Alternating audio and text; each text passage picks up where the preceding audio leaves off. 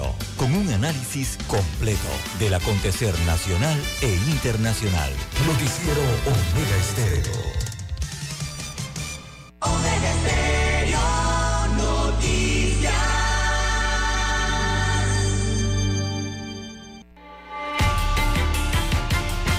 A continuación, los titulares, con los hechos que son noticias hoy.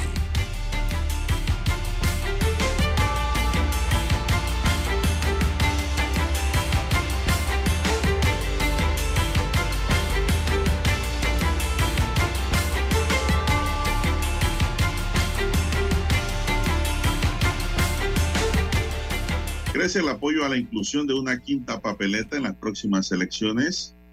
La intención es consultar al pueblo si quiere una constituyente. Cinco precandidatos dieron su opinión ante la intención de un grupo de ciudadanos que solicitó al Tribunal Electoral incluir la pregunta en las elecciones de mayo de 2024. También dice Pedro Miguel González que él está dispuesto a aliarse con Martín Torrijos y Zulay Rodríguez si gana primarias del PRD. Blandón se postula como precandidato presidencial, fustiga al gobierno y a sus adversarios. 17 años de la presentación del proyecto de ampliación del canal de Panamá en gestión de Torrijos. Más de 40 extranjeros fueron captados en operativo realizado en Chiriquí. Más de 3 toneladas de droga en una semana fue decomisada por la Policía Nacional. Detienen a un hombre que intentaba traficar a seis nicaragüenses. Gaby y Cristiano continúan recorridos con miras a las primarias del PRD. También tenemos, señoras y señores, que escuela particular tiene 13 maestros pagados por Meduca. Hay que ver esto más adelante. Santo de qué y por qué. También, amigos y amigas, le quitan la vida, dice, a dos hombres en Villa Unida de Chilibre. Los pillos se llevaron la ambulancia de Veraguas, pero fue recuperada en la mitra de la chorrera. Ya hay un sospechoso detenido. Caso tocado el sábado por Omega Estéreo. También tenemos, señoras y señores, alegan que Seki tenía 3.79 dólares y Caridad Candelón se desmayó. Recuperan en taller de la chorrera la ambulancia hurtada en Calobre, como ya dijimos, Parece ser que no lograron sacarle nada todavía cuando la policía dio con el vehículo. Hay una mujer desaparecida en Chiriquí de 46 años de edad. Se realiza el primer implante de válvulas del corazón en Panamá. 100 meses para los narcomecánicos y Cámara de Comercio reitera importancia de austeridad y transparencia en el gobierno. Amigos y amigas, estos son solamente titulares. En breve regresaremos con los detalles de estas y otras noticias. Estos fueron nuestros titulares de hoy. En breve regresamos.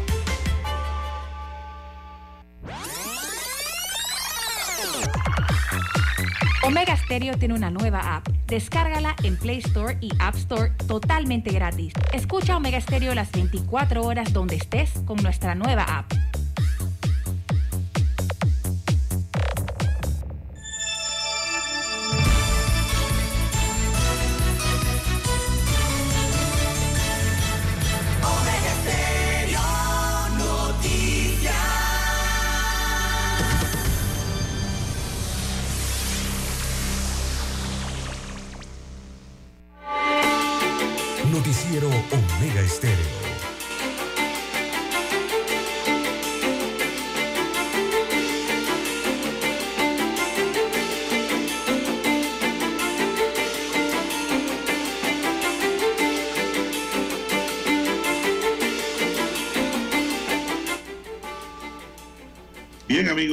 Amigas, muy buenos días. Hoy es lunes, iniciamos la semana, ¿verdad? Lunes 24 de abril del año 2023. Nos acompaña don Roberto Antonio Díaz en el tablero de controles. Todavía, ya a Dani se le están acabando las vacaciones. Dani, duerme un poquito más, porque ya le queda poco para retornar a la base. En la mesa informativa les saludamos. César Lara. Amigos y amigas, también les acompaña Juan de Dios Hernández Sanur para presentarles las noticias, los comentarios y los análisis de lo que pasa en Panamá el mundo en dos horas de información, iniciando esta jornada como todos los días, con mucha devoción, agradeciendo a Dios por esa oportunidad que nos da de poder compartir una nueva mañana y de esta forma llegar hacia sus hogares, acompañarles en sus trabajos, en sus automóviles y donde quiera que usted se encuentre a esta hora en la madrugada. Pedimos para todos salud, divino tesoro, seguridad y protección, sabiduría y mucha fe en Dios. Mi línea directa de comunicación en el WhatsApp doble seis catorce catorce cuarenta y ocho doble seis catorce catorce cuarenta y cinco me equivoqué dije cuarenta y ocho y me pueden escribir César Lara en redes sociales cuál es su cuenta Bien, estamos en las redes sociales, en arroba César Lara R, arroba César Lara R es mi cuenta en la red social Twitter, también para Instagram. Ya lo sabe usted, allí puede enviar sus mensajes, sus comentarios, denuncias, fotodenuncias, videodenuncias, bueno, todas esas situaciones que se encuentra en la carretera, en el tráfico, usted las puede enviar allí que le sirven de información al resto de los conductores. Buenos días, don Roberto Antonio Díaz, allí en la técnica, en las cuchillas. También a usted, don Juan de Dios, en la unidad remoto 1 y a todos los amigos oyentes a nivel de la República de Panamá, eh, los que nos escuchan en comarcas, en provincias y el área marítima a través de las dos frecuencias que cubren el territorio nacional, los que están en omegaestereo.com, allí la cobertura es a nivel eh, del planeta, los que nos siguen también a, través de la aplicación de Omega Stereo eh, para su dispositivo móvil y su celular, te la puede descargar si no la tiene aún también los amigos oyentes en Tuning Radio y los que nos sintonizan a través del canal 856 de Tigo Televisión pagada por cable a nivel nacional. Bienvenidos sean todos a esta emisión informativa de arranque de semana. ¿Cómo amanece para este lunes 24 de abril, don Juan de Dios? Bien, amigos oyentes, damos inicio así al noticiero Omega Estéreo para la mañana de hoy.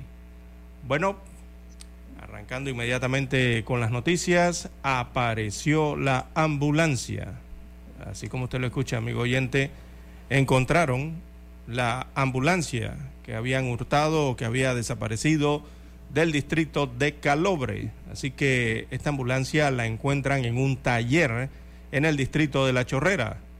Ambulancia hurtada en la provincia de Veraguas.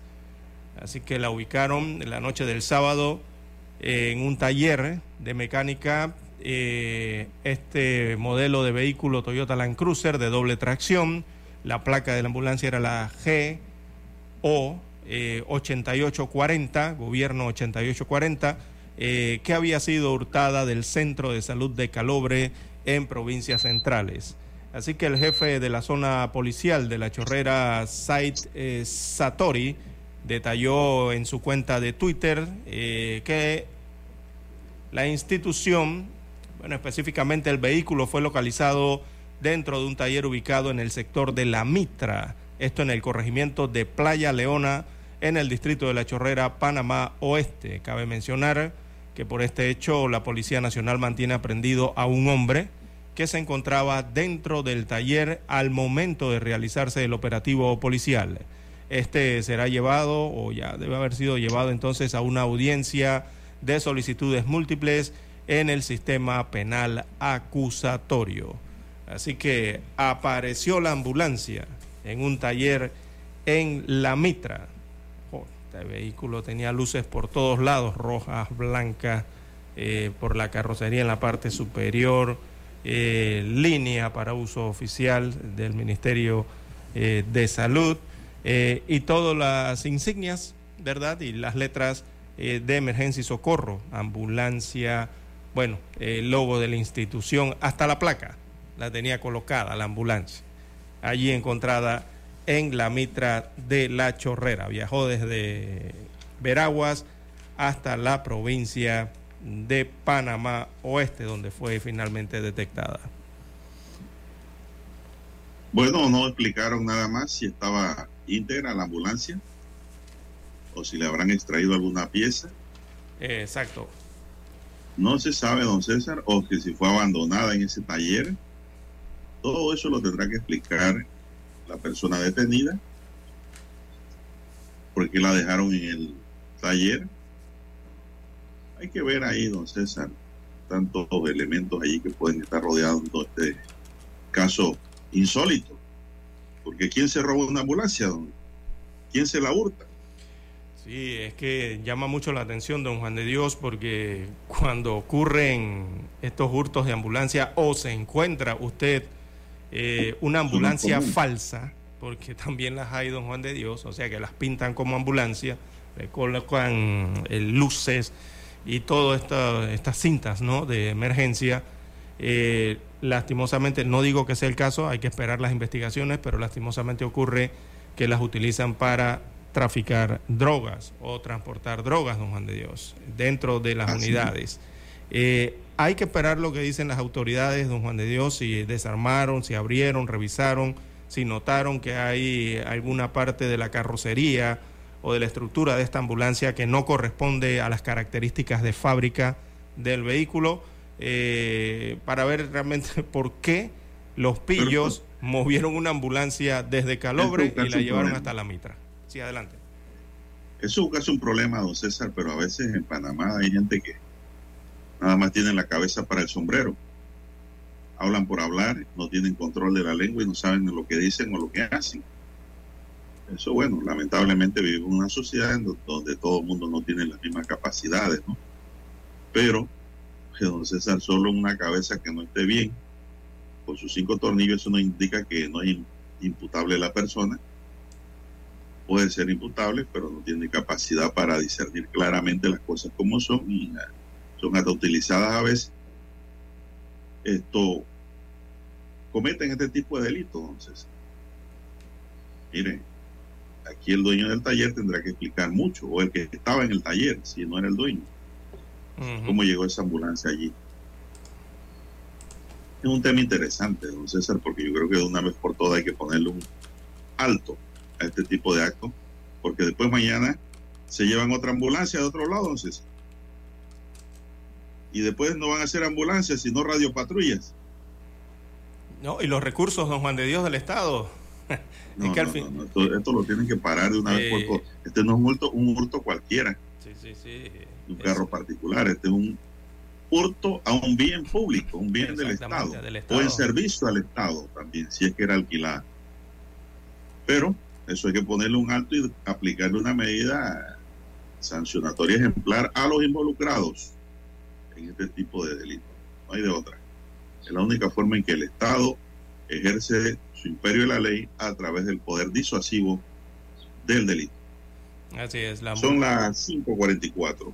5.44 minutos de la mañana en todo el territorio nacional.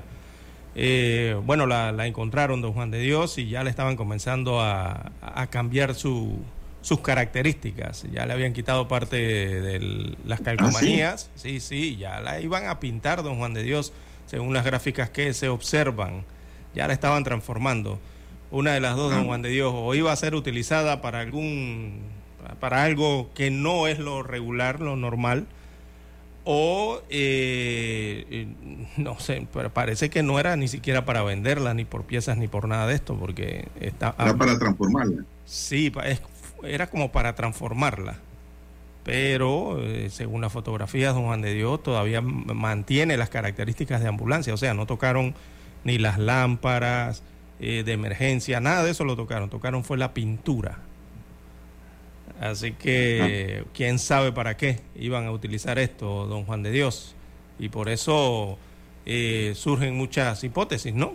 Eh, es una lástima. se, le iban a, se le iban a vender de nuevo al gobierno. no sé, don Juan de Dios. Eh, y no, es que surgen las ideas y, las preguntas porque Hay mucha tendencia de que las ambulancias, no simplemente en Panamá, en muchos países del mundo, eh, siguen siendo usadas eh, de forma, mm, digamos, conveniente para transportar la droga eh, de, de, los de, los narcotraficantes en diversos países, ¿no? Y aquí en Panamá han encontrado algunas. ustedes recordarán algunos casos que se han registrado en Panamá de ambulancias que han sido preñadas con droga, ¿no? Y de ñame. Y de ñame también, sí.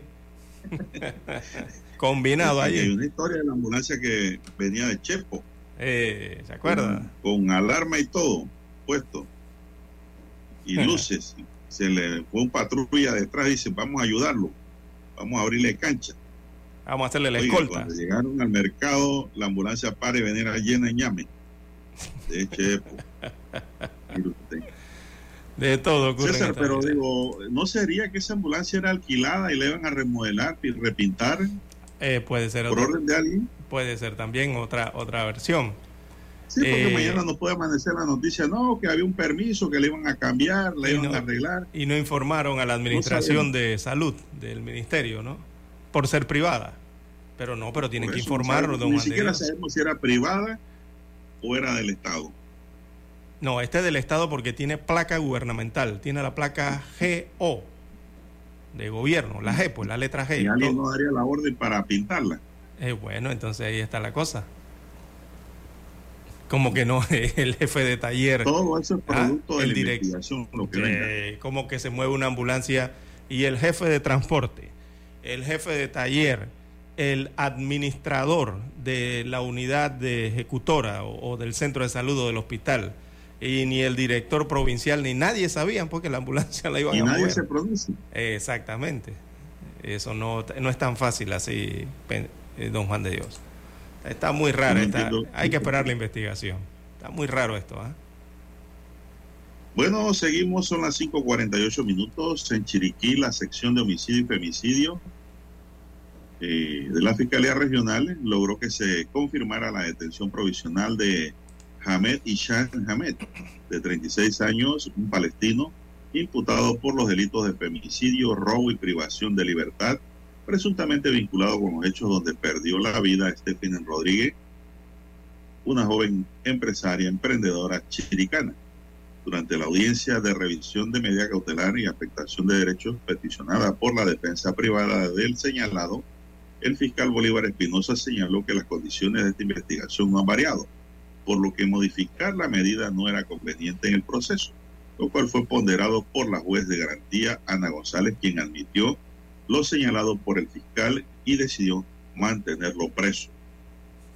Por este caso se tiene fijada como fecha de audiencia intermedia el 8 de julio de este año, en donde las partes, tanto la Fiscalía, la Defensa y la querella, estarán sustentando las pruebas con las que cuentan a fin de confirmar su teoría del caso y así fijar una fecha para un juicio oral. Stephanie Rodríguez desapareció el 30 de marzo de 2022 cuando sus familiares alertaron a las autoridades. Posteriormente, el 1 de abril, las entidades judiciales aprendieron a Hamed Hishan Ahmed en el distrito de Bugaba tras un operativo de allanamiento. Para el 4 de abril, en horas del mediodía, fue encontrado el cuerpo de Rodríguez en medio de un paraje solitario en el sector del Brazo de Gómez, en las lomas en David. El cuerpo de la joven empresaria se mantenía en osamenta con aparentes signos de estrangulación, don César. Así que sigue la investigación y pues ya en el mes de julio será la audiencia intermedia. Así es. Bueno, eh, mucha... Bueno, son los, sí, y los casos que están ocurriendo ¿no? y que constantemente señalamos, sobre todo en las principales ciudades, eh, ciudad capital, eh, la ciudad de Panamá, eh, la ciudad de las principales terminales que son allá en David, Colón, ciudades principales, ¿no? Don Juan de Dios y precisamente en la provincia de Chiriquí, allá hacia el occidente del país, se reporta una persona desaparecida desde hace seis días. Así es seis días, eh, dice que no saben de Irma. Veamos este caso que ocurre en Chiriquí. Eh, hay mucha preocupación por esto. Eh, la ciudadana es de nombre Irma Pití, de 46 años de edad. Tiene seis días de estar desaparecida por lo cual sus familiares ya han interpuesto la denuncia ante las autoridades judiciales. Guillermo Valencia, esposo de Irma, dijo que desde el martes 18 de abril desconoce su paradero. El esposo indicó que la madrugada del martes eh, su esposa salió de su residencia ubicada en el sector de Aguacate, esto en Bágala de Boquete, en la provincia de Chiriquí, conduciendo un vehículo de color gris oscuro tipo camioneta BMW X5 del año 2003 con matrícula 299745. Así que Irma vestía un suéter de color azul, jeans y zapatillas la última vez que fue vista. Esta dama por muchos años eh, vivió en Volcán, en el distrito de Tierras Altas. Eh, su esposo, el señor Valencia, presentó la denuncia el día jueves 20 de abril, pero aún eh, autoridades no le dan información del paradero de su esposa. En la provincia de Chiriquí también se tiene reporte de las desapariciones de Anabel Valdivia, también de Viviana Gallardo, Verónica Arcia y de Lorena Montezuma. Así que otra dama más, otra ciudadana más que se suma a esta lista de desaparecidos por el momento. Desde el jueves pasado salió de su casa eh, en Bágala, esto es Boquerón allá, eh, en, eh, Chiriquí, y de, no saben de ella, no saben desde hace seis días y están preocupados entonces sus familiares. Están en la búsqueda de esta ciudadana, don Juan de Dios, desaparecida en este caso. Bueno, los familiares de Irma Kiara Piti y don César han habilitado un teléfono celular para quien conozca su paradero, le pueda informar y poder dar con su ubicación. El teléfono es 6747-9457. 6747-9457. Si sabe algo de la ubicación de Irma Kiara Piti, a cualquier eh, chiricano o a cualquier ciudadano, pues cualquier panameño, para comunicarse con la familia eh, ante esta desaparición de esta joven señora de 46 años. En Boquerón, sí. Así es. Bueno, seguimos, don César, con más noticias. Son las 5.53 minutos, avanza la mañana. No sé qué más tiene usted ahí, don César. Es que, bueno, el resumen del fin de semana, don Juan de Dios, como decimos en buen panameño, la calle está caliente, don Juan de Dios. El fin de semana, viernes, sábado, domingo, no ha sido la excepción. Lastimosamente, se registra un doble homicidio en Chilibre, esto en la provincia de Panamá. Esto ocurrió la noche del sábado 22 de abril. Corrió la sangre en el corregimiento de Villa Unida, en el corregimiento eh, de Chilibre, digo, corrijo, en el sector de Villa Unida, esta es una barriada, en el corregimiento de Chilibre, aquí en el distrito capital, eh, por el doble homicidio eh, de dos hombres y una mujer que también resultó herida. Según los primeros informes, los sicarios llegaron, sacaron sus armas y dispararon. Carlos Galvez, ejecutivo encargado de la zona policial del Chilibre, indicó que en coordinación con el Ministerio Público realizan la investigación de este doble homicidio. Las víctimas son Miguel Ángel y Alvis Carrasco. Uno murió en el hospital eh, en Colón y el otro cuando intentó entrar a una vivienda huyendo de sus verdugos. Según estadísticas eh, del Ministerio Público, hasta el mes de marzo eh, del corriente, se contabilizaron 142 muertos por homicidio, en comparación con el año pasado, para esta misma fecha, que se habían registrado 106 homicidios. Esto sin contabilizar lo que va del mes de abril, imagínese usted. O sea que es mayor la cifra. Bien, este caso se registró, repito, en el, en el corregimiento de Chilibre, en la barriada entonces Villa Unida, que se da este doble homicidio eh, de dos hombres eh, y también una mujer resultó herida en eh, este hecho lamentable ocurrido en el distrito de la ciudad de Panamá, don Juan de Dios. Bueno, don César, y para cerrar este bloque, bueno, todavía falta bastante, son las 5.55, hay una hay un pleito en redes que va a ir a los tribunales, don César, suscitado el fin de semana, entre el cantante Mr. Side y Álvaro Alvarado. Y pues... Eh, y todo empezó porque Álvaro escribió en su cuenta personal que parece que la rectora de Chiriquí quiere transformar a UNACHI en una discoteca con bar. Hizo varios eventos y con open bar. Eh, creo que deberíamos estar pensando en esto, dijo Álvaro. Y eso provocó una reacción de, ¿cómo se llama el reguecero? Mr. Psych. Mr. Psycho. Psych, creo que le dicen. Sí. O Psycho. Y entonces este señor en las redes le respondió diciendo que cada uno hace su trabajo y que le respetaran su trabajo como reguecero y que no se metía, dice, con Álvaro, por lo que leí, están en redes, porque cuando recibía sus maletinazos, dice, por acción o por omisión, más o menos dijo eso. Nadie decía nada. Bueno, y Álvaro le contestó el día miércoles a las 2 de la tarde te voy a estar presentando una querella para que pruebe todo lo que dices en las redes ante los tribunales. Sí, señor. Y Sai le volvió a decir en la tarde que no había dicho, no cometido ningún delito. Porque dice que él, cuando habla de maletinazo, no dijo la palabra dinero. Que también él no había jurado en ningún momento por lo que no cometió el delito de injuria. La verdad que yo no sé quién asesora a Sai, quién será su abogado. la verdad. Pero Álvaro sí dijo que la demanda va, la querella va, para que le pruebe todo lo que le ha dicho en redes. Vamos a ver si de aquí al miércoles hay algún arrepentimiento y llamado de SAE. Es lo que yo creo que debe hacer si no tiene las pruebas de lo que dijo. Eh, es lo que yo le recomendaría. Ofrezca una disculpa pública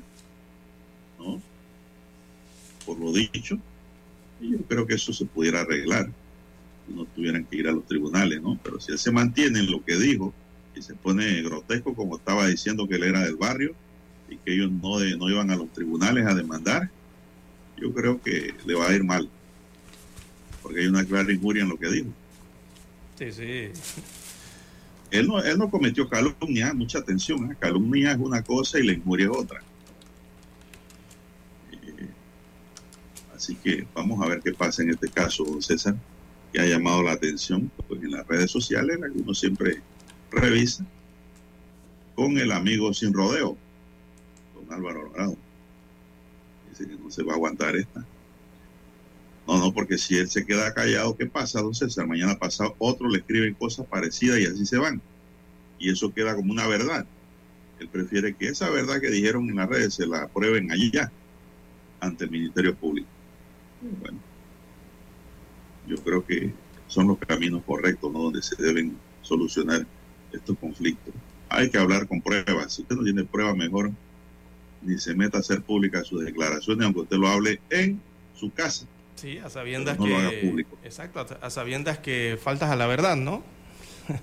Eh, es mejor. Ahora, ¿cómo él va a probar? ¿Cómo él va a probar que Álvaro recibió maletinazo? Entonces, por decir noticias y por callar noticias. Eso está difícil. Eh, Vamos a hacer un alto aquí nosotros para escuchar nuestro himno nacional.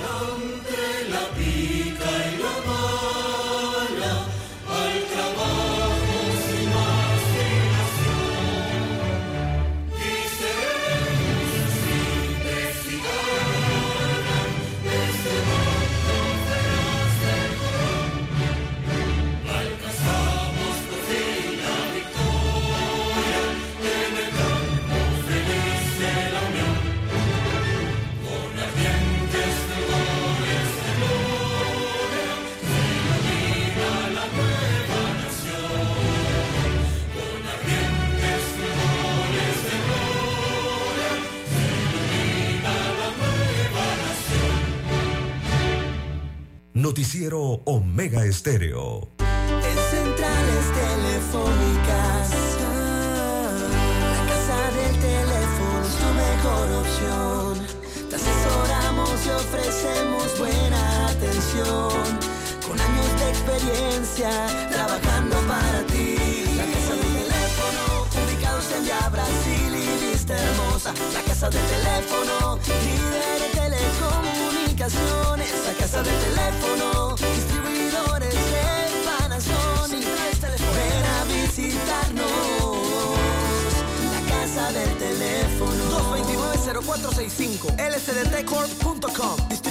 Autorizado Panasonic Noticiero Omega Estéreo.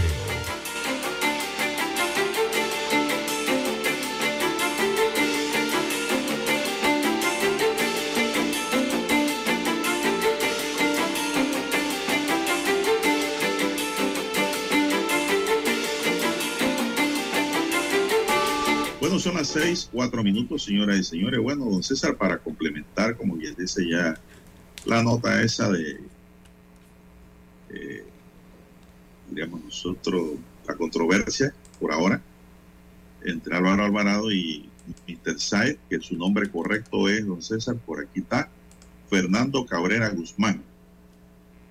Ese es el nombre que va a aparecer en el poder, en medio de un paréntesis, Mr. Saed, y en el cuerpo de la querella, don César. Y el abogado va a ser Rosendo Rivera, por lo que veo. Eh, Álvaro tiene varios abogados. Tiene a Villalobos también. Eh, tiene varios. Creo, pero creo, creo, que el que le va a llevar la querella es Rosendo, por lo que veo, ¿no? En las redes sociales. Que, quien también define qué es la injuria para los que creen que injuriar es es jurar, como dijo el regresero. Para injuriar debe existir el ánimo injuriandi, dice el abogado. Claro, el ánimo de causar daño. O sea, ánimo de desprestigiar. Evidentemente existió, dicen esto. Claro. Aquí el maletinazo no significa otra cosa que dinero dentro del portafolio de César o documentos negociables. No hubo ánimo de, dice, de Fedendendi por parte del reguecero, pues su intención no fue defenderse o evitar la continuación de una agresión verbal iniciada. Y no, dice, no es necesario que, y, que jures nada. Así le escribió el abogado para aclararle. Dice el abogado que apoya la libertad de expresión ejercida en dos vías, como un derecho, como responsabilidad. Punto dos entonces la definiremos, se la definiríamos como aquel derecho que tiene la de expresarse libremente la persona, pero con el deber intrínseco, es decir, un deber allí dentro de lo que usted dice, y con la responsabilidad de probar lo que libremente ha expresado. Usted no puede decir cosas porque la oyó por ahí, amigo y amiga oyendo, porque se la han dicho otro. Usted no va a probar nada con eso ante un tribunal. Usted va a ser condenado si no tiene las pruebas a mano. Por eso, si usted va, usted va a hablar de la mula, tiene que tener los pelos en la mano. De lo contrario, absténgase, porque puede caer en el ánimo injuriandi, el ánimo de causar daño moral a quien se le endilga algo, un hecho que no se puede probar. Así es, hay responsabilidad. No sigo porque no voy a dar clase aquí de derecho no, penal. Va, va, va, va, a dar todo el resultado, ¿no, don Juan de Dios? Eh, hay que hablar con responsabilidad, don Juan de Dios, eh, recordemos, es un derecho eh, que tienen todos, antes que nada. Sigue siendo un derecho poder expresarse libremente, pero eh, tiene deberes intrínsecos ese derecho, ¿no? Y uno de ellos es la responsabilidad de lo que se dice, de lo que se afirma lo que uno habla, ¿no? Eh, y bueno, don Juan de Dios, aquí habrá que esperar eh, qué deciden finalmente. Eh, cuando Álvaro Alvarado señala que irá es el miércoles, ¿no? A presentar. yo me imagino que. Yo me imagino, ¿no? A presentar la. De... Preparándose para ese día, presentar su querella. Eh, y esto tiene su consecuencia, don César. Si bien es cierto, mire, le voy a aclarar que el delito de, de injuria lo podrá pagar en trabajo comunitario o en días multas si queda condenado por el monto de la pena, don César. sí. sí, puede quedar, sí, pero vas a ver las consecuencias civiles, que es la parte que la mayoría de la gente no maneja, el derecho civil. Te puede quedar dando conciertos para pagar una deuda. ¿Y por qué una deuda? Porque te se endeuda por un carro, por una casa, ¿no? Por una finca, por un préstamo que tiene que pagarle a la mujer, porque mucho se ha visto esto. Bueno, el hombre como servidor y proveedor del hogar eh, ayuda a su esposa y viceversa debe ser también en lo que es una relación de pareja. Entonces usted se endeuda y paga con gusto, don César, si usted tiene el bien eh, obtenido. Pero pagar deuda por un error, por desconocimiento, por caer en delito, eso no tiene ni pie ni cabeza. Esa es la consecuencia de un delito como este, ¿no? El de injuria. creo que la pena no es muy alta, pero tendría que revisar el código. Pero las consecuencias civiles son las peores, porque te van a dar en el bolsillo o te van a convertir en una persona de permanencia y de permanente insolvencia, porque no puedes tener nada, porque te caen y te, embargan. Bueno, eh, miércoles 26, miércoles 26 de, abril sería, se presentaría el periodista Alvarado a las 2 de la tarde al Ministerio Público con sus abogados a presentar eh, eh, esta demanda, ¿no? En vista de lo que considera el periodista, el artista entonces, bueno, tendrá sus aseveraciones, ¿no? Eh, tendrá que probárselas allá en un estrado judicial. Esto si llegan hasta allá, ¿no? Hay que ver en el camino si logran un acuerdo o hay alguna eh, algún desestimiento, ¿no? Por parte de alguna de las partes. Bueno, esperemos. Bueno, déjame decirle, don César, la consecuencia penal de esto también hay que dar la información completa, ¿no? Y es nuestra tarea aquí. Dice que el Código Penal que quien ofenda la dignidad, la honra o el decoro de una persona mediante escrito o por cualquier otra forma, será sancionado con 60 a 120 días multa. Bien, pero esto, esto ocurre cuando el hecho no ocurra, no, no, no se dé a través de medios de comunicación, don César, porque si se da a través de medios de comunicación, tiene agravante. Dice, cuando el delito se cometa a través de un medio de comunicación social, las redes sociales es un medio de comunicación social, de oral o escrito o utilizando un sistema informático, dice la norma, será sancionado en caso de injuria con prisión de 6 a 12 meses o su equivalente a 10 multas.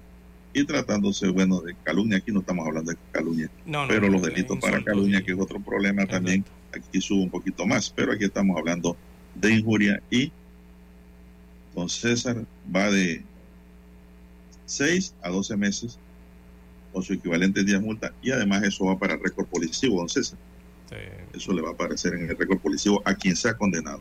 Pero dice el mismo código que de todo delito emana una reparación civil. Y yo creo que ahí es donde está el problema de esto. Cuando te pegan en el bolsillo, ahí es donde ahí es donde la gente pues se pone a pensar. Bueno, lo que podría surgir de un insulto, ¿no? Eh, perjudicando la reputación o hasta la autoestima. Claro, esa es la injuria. El insulto perjudicando la, la reputación, de, Con el ánimo de, causar daño. El ánimo. sí, exacto, la autoestima, ¿no? Exacto.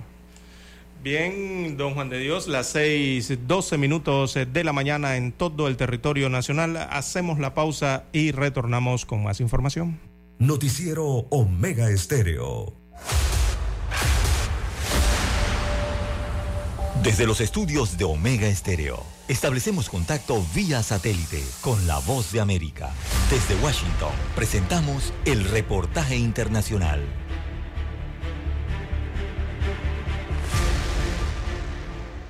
Con más de 2.700.000 niños y niñas menores de un año que no recibieron todas sus dosis de vacunas en 2021 en las Américas, el riesgo de brotes debido a enfermedades prevenibles por vacunación se encuentra actualmente en su punto más alto en 30 años, según reveló la Organización Panamericana de la Salud, la OPS, en el marco de la Semana de la Vacunación en las Américas. El doctor Jarbas Barbosa, director de la OPS, puntualizó en conferencia de prensa. Nuestros programas nacionales de inmunización han sufrido graves retrocesos en la última década. Hemos sido testigos de caídas en las tasas de cobertura de vacunación, de una financiación inadecuada para la vacunación y de una creciente reticencia a la vacunación vinculada en parte a la desinformación. La información proporcionada por la OPS expone el riesgo inminente de brotes de nuevas y emergentes enfermedades en un nivel nunca antes percibido en las últimas tres décadas. El doctor Daniel Salas, gerente ejecutivo de inmunización de la organización detalló. Otros países, por ejemplo, el polio, el sarampión,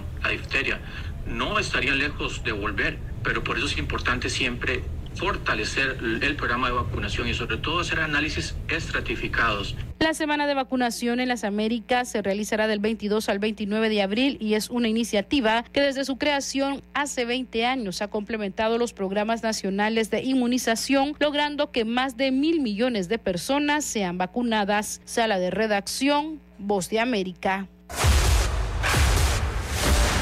Escucharon vía satélite desde Washington el reportaje internacional.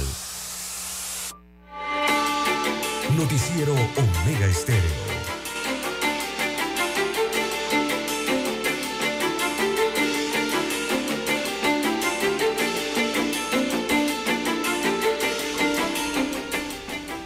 Bien, don César, eh, seguimos aquí con más noticias. Bueno, eh, le hicieron una entrevista a Pedro Miguel González, don César, y dice que él está dispuesto a aliarse con Martín Torrijos y Zulay Rodríguez si gana primaria del PRD. Dice él que está dispuesto. La verdad que yo no sé si él ganaría porque tiene dos duros rivales. Eh, empezando con Gaby, que está en el Poder Ejecutivo, y con Cristiano, que está en el Poder Legislativo. Entonces él apuesta, como Olmedo Guillén, a de que los que no están allí, como hizo Olmedo Guillén, sí dice que son de él. Paraleleando esto, Olmedo Guillén dijo eh, que todos los que no fueron a votar, se abstuvieron en las pasadas elecciones internas CD, están en la línea de él y son los de él, que son más del 60%. Si eso es cierto, o sería cierto, ocurre así, Olmedo Guillén sería el candidato a la presidencia por el CD y no Rómulo ni Yanivel. Acá, en algo parecido lo veo yo, ha declarado don Pedro Miguel González que está dispuesto a aliarse con Martín y con Zulay si gana las primarias. Olvídese, olvídese, don Pedro Miguel, que si usted gana las primarias, todos van a correr cuando usted. Todos, Cristiano y Gaby, todos, dice que cierran el puño. Claro. Un solo poder siempre, así que. Después de la disputa, ¿no? Lo que me gusta aquí es la positividad y esperanza que tiene Pedro Miguel González en su atracción política dentro del colectivo. Hombre positivo, ¿no? Oiga, pero qué diversidad. Que no tiene los recursos económicos realmente para enfrentar los recursos económicos que está manejando Gaby, que está manejando el doctor del gueto. Así que bueno, la esperanza es lo último que se pierde. Esta noticia está bien en la estrella de Panamá. Y el dirigente político y precandidato presidencial por el Partido Revolucionario, Pedro Miguel González, quien ha basado su campaña en lo que llama el rescate del torrijismo, aseguró que podría unificar propuestas con Cristiano Adame también según los resultados que arroja una encuesta sobre las preferencias electorales a lo interno del partido. Dijo que en caso de marcar arriba espera contar con el respaldo de Adame también. ¿Qué le parece, don César? Que hay una variedad, don Juan de Dios. Mire usted la variedad que hay dentro de esas internas del Partido Revolucionario Democrático. Eh, Mire, que tiene la opción de, de, integrantes que están fuera del partido eh, político, eh, dentro de las internas, que están siendo postulados por otros partidos políticos, otros que van por la libre postulación o la, eh, la independiente, e incluso por la parte interna, ¿no? de sus propias elecciones dentro del colectivo. esto no lo encuentran otros dirigentes políticos en otros partidos políticos, don Juan de Dios. Así que lo primero es que hay que ganar, hay que ver quién tiene el apoyo total, quién gana y a quién al final eh, eh, sumaría ¿no? de ganar.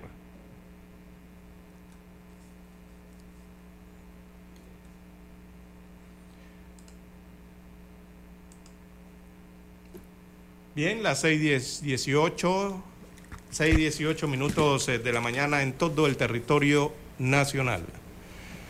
Bien, en más informaciones eh, de carácter eh, político, don Juan de Dios, bueno, ha llamado mucho la atención la presentación de, mm, digamos, este video o estas fotografías que están apareciendo, son de una flota de autobuses que aparecen en un centro político en el distrito de San Miguelito.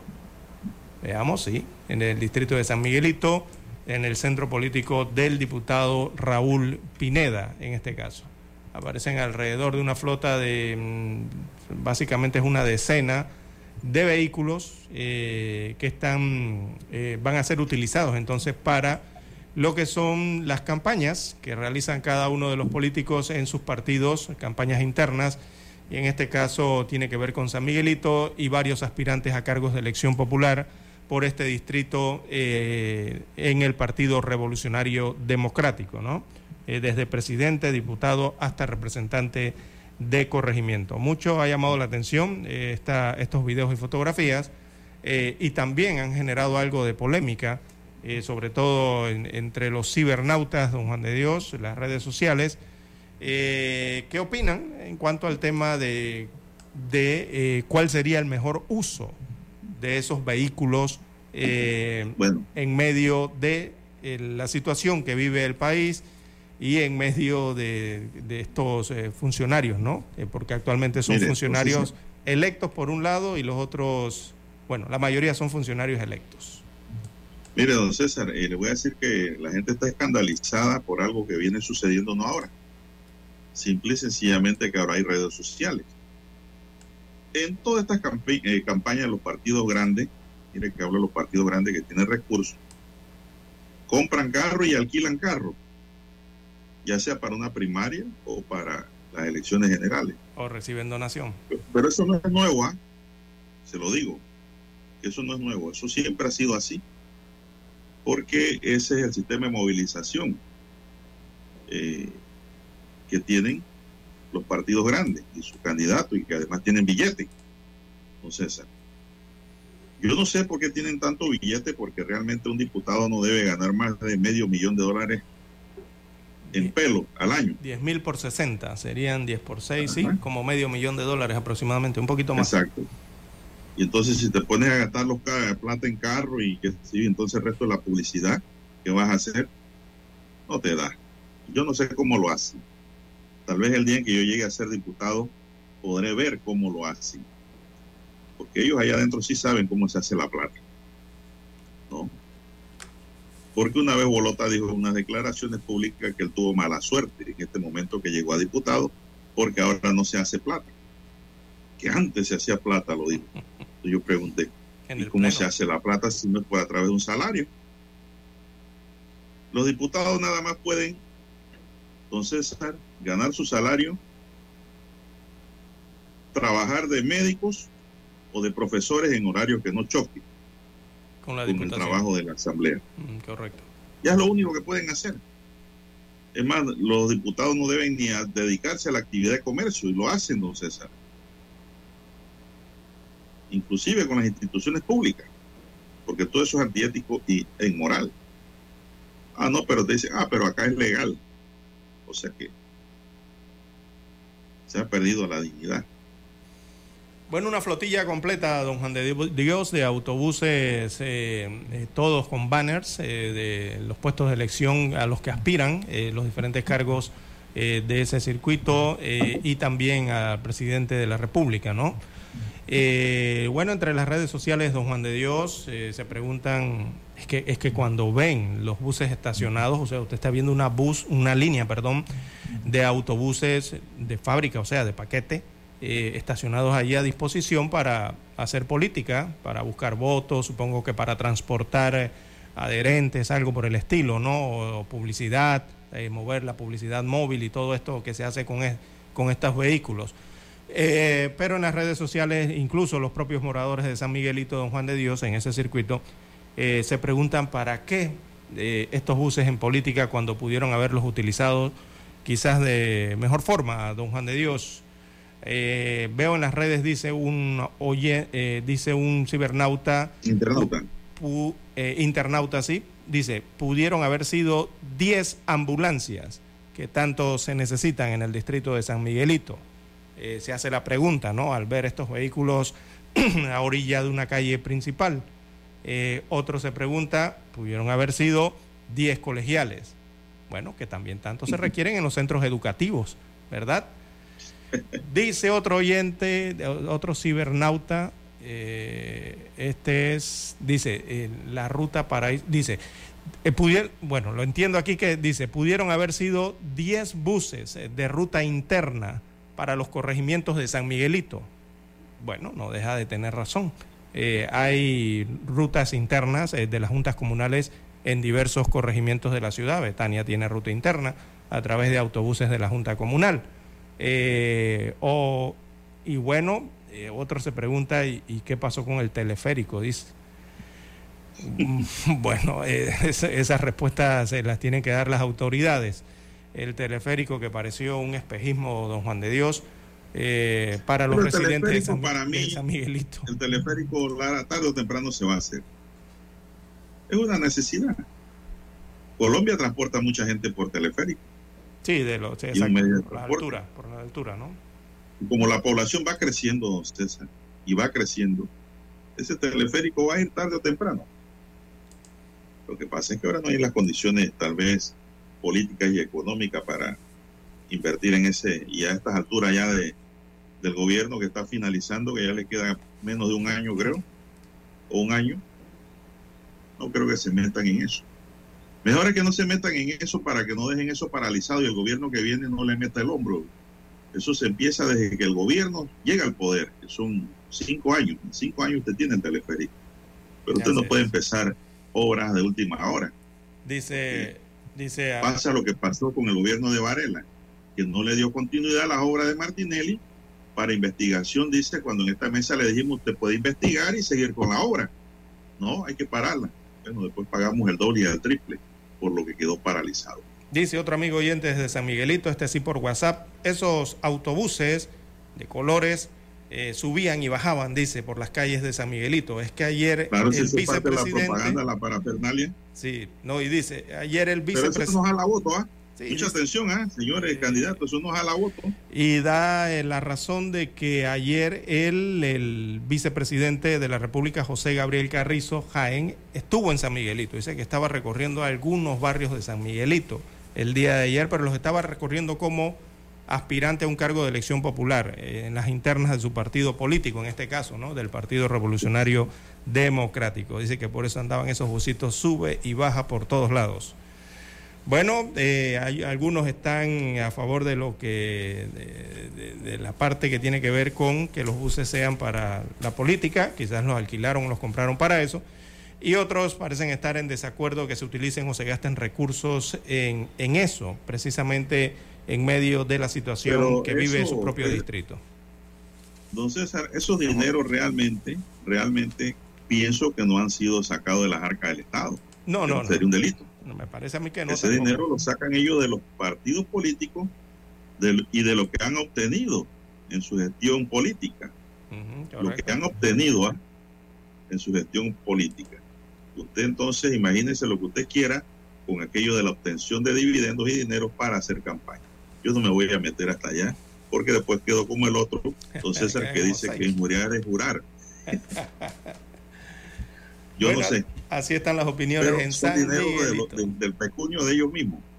Deben ser, sí, correcto. Deben ser dinero Deben de ellos ser, mismos. claro. Por eso le dije, producto de cómo han obtenido su dinero. Ya hasta allá no puedo bajar más esas profundidades porque no tengo pruebas. De cómo, yo solo sé que todo el que trabaja obtiene dinero.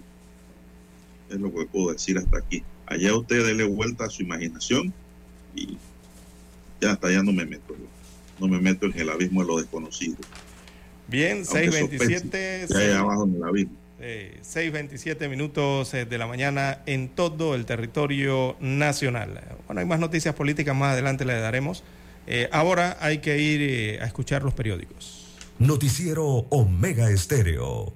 Para anunciarse en Omega Estéreo, marque el 269-2237. Con mucho gusto le brindaremos una atención profesional y personalizada. Su publicidad en Omega Estéreo. La escucharán de costa a costa y frontera a frontera. Contáctenos 269-2237. Gracias. La información y el análisis en perspectiva. De lunes a viernes, de 7.30 a 8.30 de la mañana. Con Guillermo Antonio Adames, Rubén Darío Murgas y Camila Adames Arias. En perspectiva. Por los 107.3 de Omega Estéreo.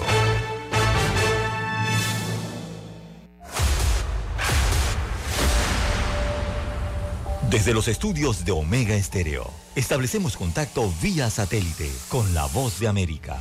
Desde Washington, presentamos el reportaje internacional.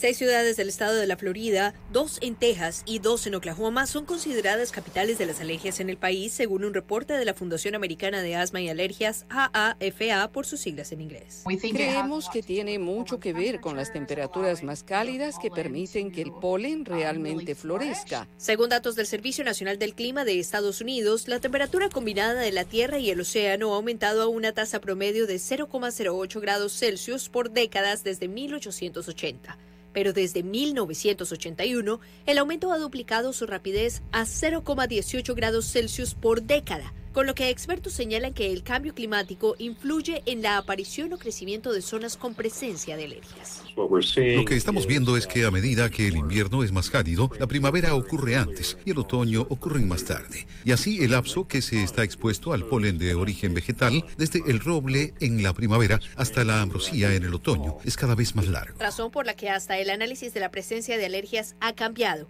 pues ya no se limita a estaciones populares por alta presencia de polen, sino que hay presencia del mismo a lo largo del año.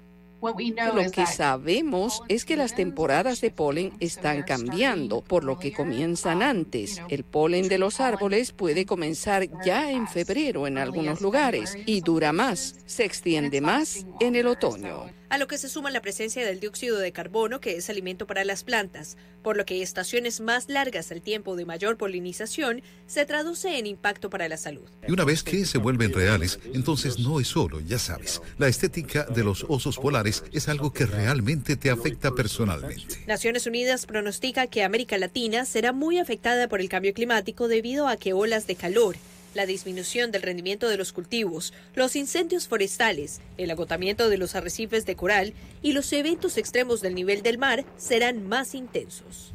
Laura Sepúlveda, Voz de América, Austin, Texas.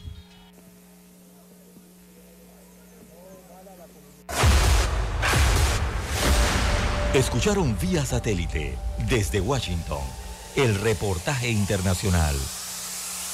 Noticiero Omega Estéreo.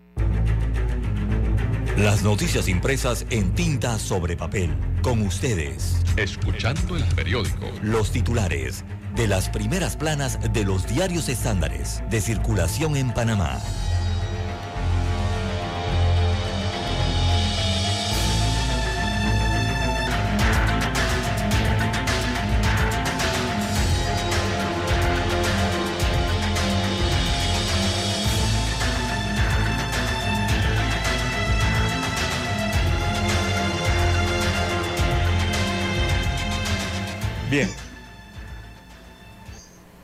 Bien, amigos oyentes, eh, para este lunes 24 de abril del año 2023, el diario La Prensa titula Debate de Independientes, reto para precandidatos.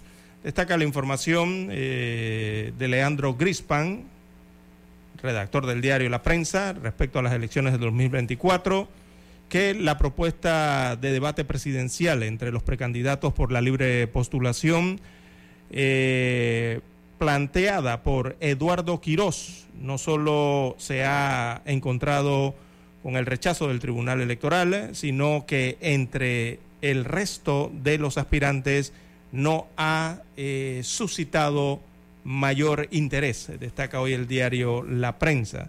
Dice que aunque la figura del debate es importante para la democracia de cara a una elección presidencial, algunos precandidatos muestran poco interés en participar.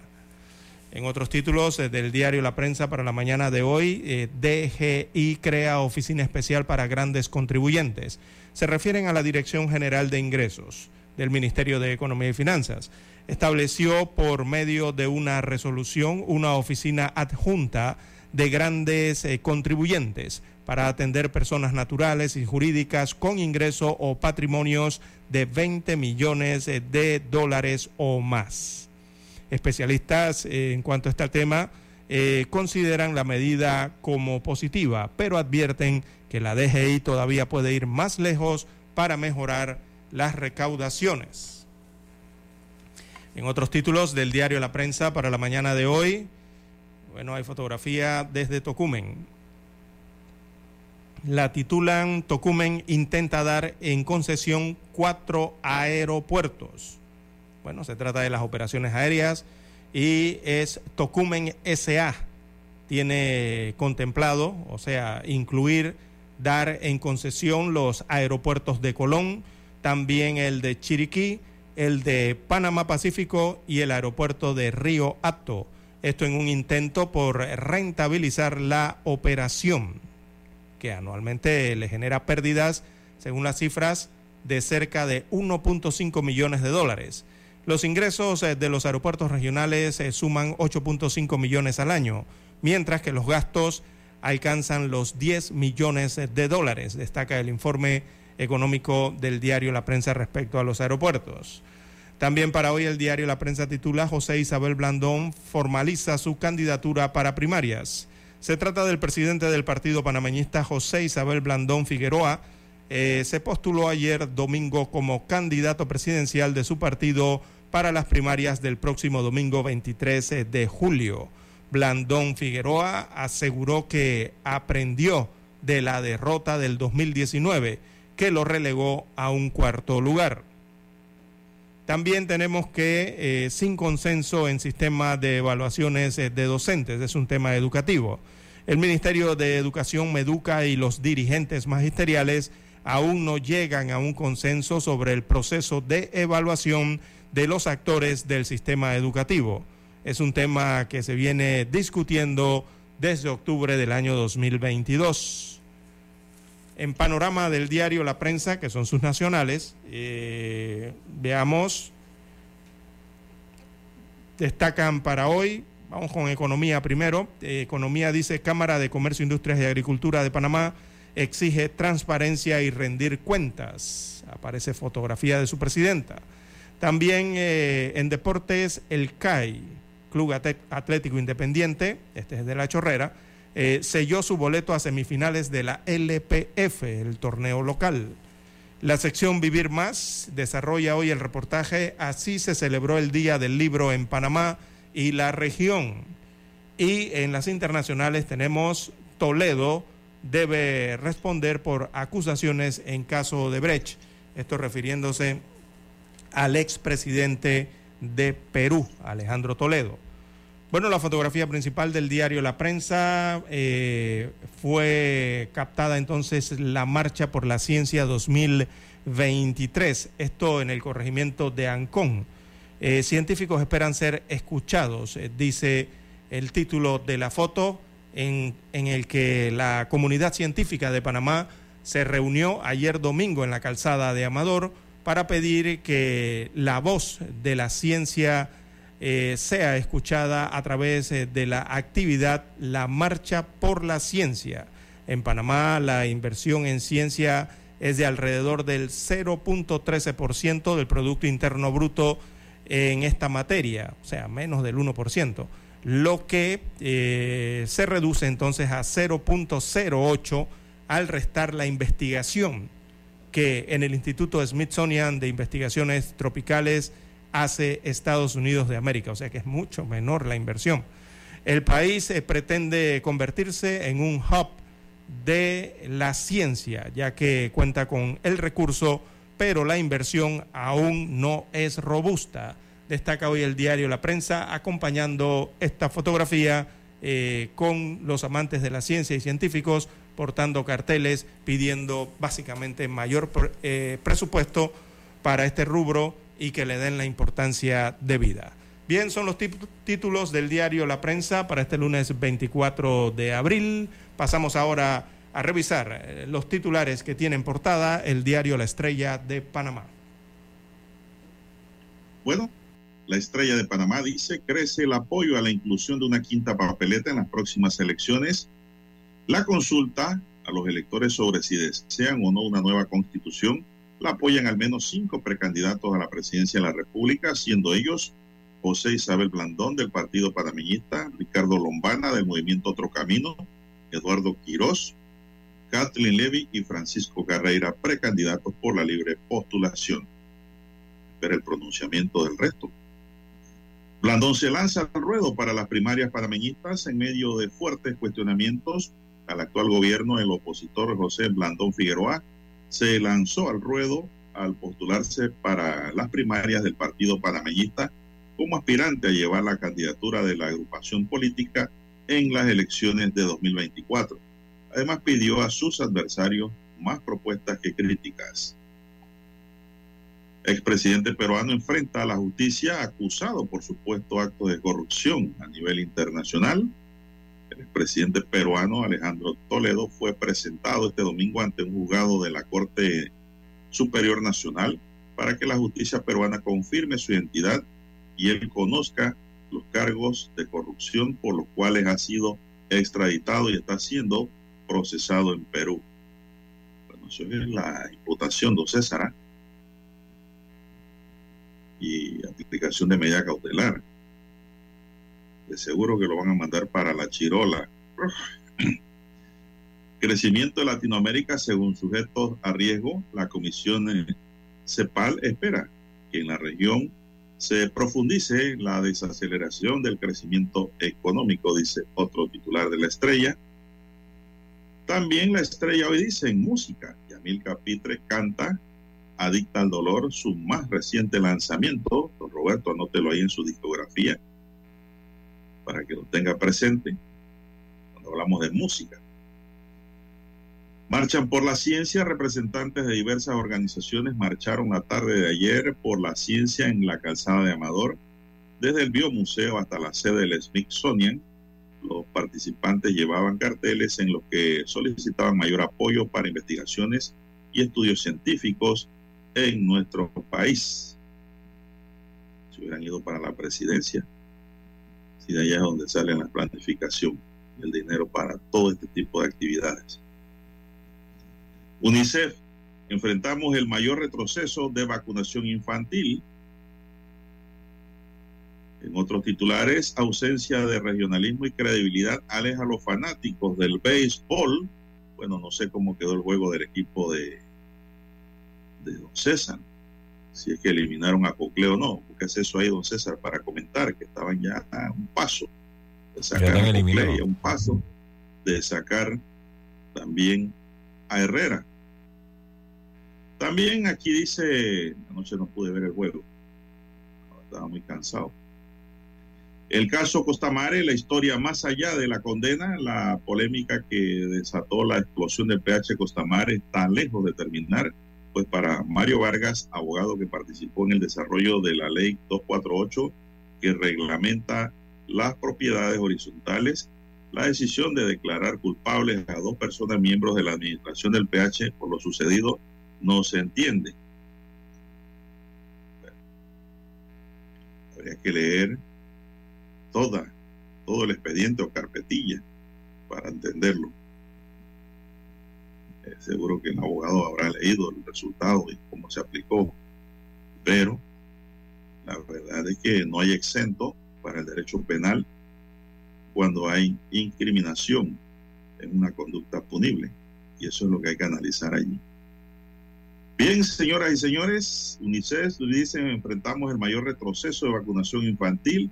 Cerca de 25 millones de niños en el mundo no reciben las vacunas necesarias para protegerlos contra diversas enfermedades, reveló el Fondo de las Naciones Unidas para la Infancia. Bien, amigos y amigas, estos son los titulares de hoy de la Estrella de Panamá y concluimos con la lectura de los titulares correspondientes a la fecha. Hasta aquí, escuchando el periódico. Las noticias de primera plana, impresas en tinta sobre papel. Noticiero Omega Estéreo. Desde los estudios de Omega Estéreo, establecemos contacto vía satélite con la voz de América. Desde Washington, presentamos el reportaje internacional.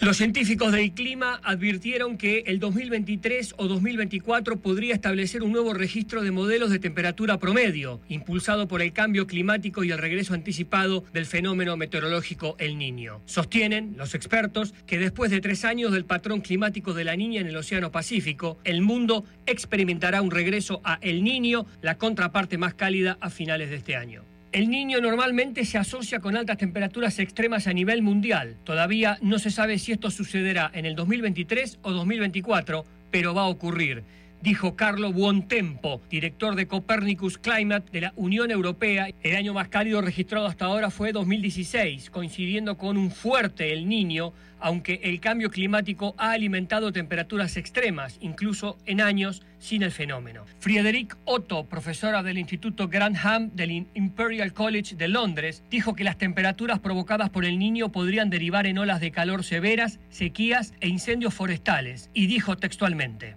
Si se desarrolla el niño, hay una buena posibilidad que el 2023 sea aún más cálido que el 2016, considerando que el mundo ha seguido calentándose a medida que los humanos siguen quemando combustibles fósiles. Europa experimentó su verano más caluroso en 2022, mientras que las lluvias extremas provocadas por el cambio climático causaron inundaciones en Pakistán y en febrero los niveles de hielo marino en la Antártida alcanzaron un mínimo histórico. La temperatura global promedio del mundo es ahora 1.2 grados centígrados más alta que en la época preindustrial, concluyó Copérnicus. Gustavo Cherky, Voz de América, Washington, D.C.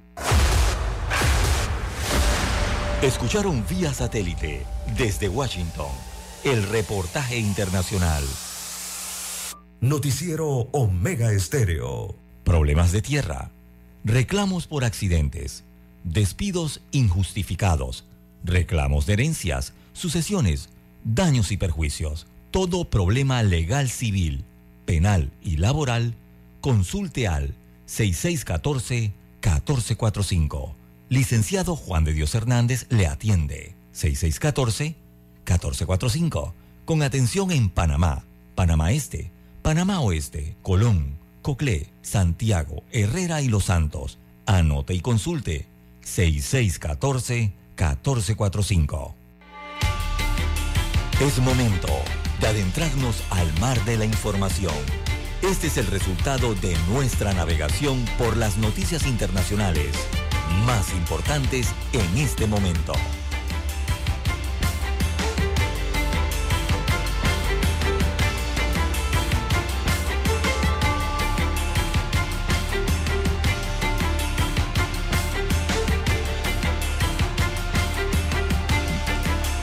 Bueno, entrando al plano internacional, el expresidente peruano Alejandro Toledo llegó ayer domingo a Perú, resguardando, resguardado por policías, extraditado de los Estados Unidos para ser juzgado por el proceso abierto en su contra por los presuntos sobornos millonarios de la empresa Odebrecht para adjudicarse la construcción de dos tramos de carretera interoceánica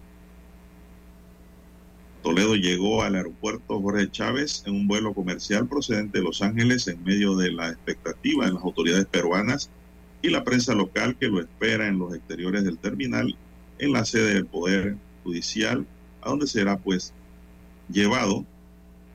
La prensa está pendiente en Perú. El exmandatario bajó de la nave posado después de ser entregado por aguaciles de Estados Unidos a los agentes de la policía peruana producto o conducido a la Dirección de Aviación Policial. La fiscal de la Nación General, o sea, la procuradora de allá, Patricia Benavides, y el jefe de Cooperación Internacional y Extradición del Ministerio Público, Alfredo Rebasa, ingresaron a la Dirección de Aviación Policial para constatar la entrega de Toledo a las autoridades de Perú. En ese ambiente Toledo también se es examinado por médicos legistas, o sea, médicos forenses, ¿no? Son los médicos legistas, antes de ser entregado formalmente al Poder Judicial para la diligencia de control de identidad. Así que Toledo ahora pues está bajo investigación. La Fiscalía Peruana ha solicitado para él penas de 20 años y 6 meses de cárcel por la concesión de dos tramos y tres de la carretera. 35 años por el tramo de las 4 y 16 años y 8 meses por supuesto lavado de dinero en el caso Ecoteva. En marzo de este año, el Ministerio Público también pidió la expropiación de bienes inmuebles del jefe del Ejecutivo y su entorno familiar, don César. Allá sí opera la extinción de dominio. Sí, sí, allá sí. Tienen constitucional, ¿no? Eh, bueno, están abogando primero por la salud. la extinción de dominio está en manos del Ministerio Público, don César, y del órgano judicial. Allá no es ningún organismo paralelo fuera de la Constitución. Bueno, llegó Toledo y los abogados, la defensa están, entonces está abogando primero por la vida y por la salud del expresidente eh, dice la defensa que no existe ninguna prohibición de que una persona extraditada pueda tener arresto domiciliario. Eh, así que están esperando entonces lo que aconsejan los médicos eh, después de que se hagan las evaluaciones, ¿no? Esperando los resultados médicos legalistas.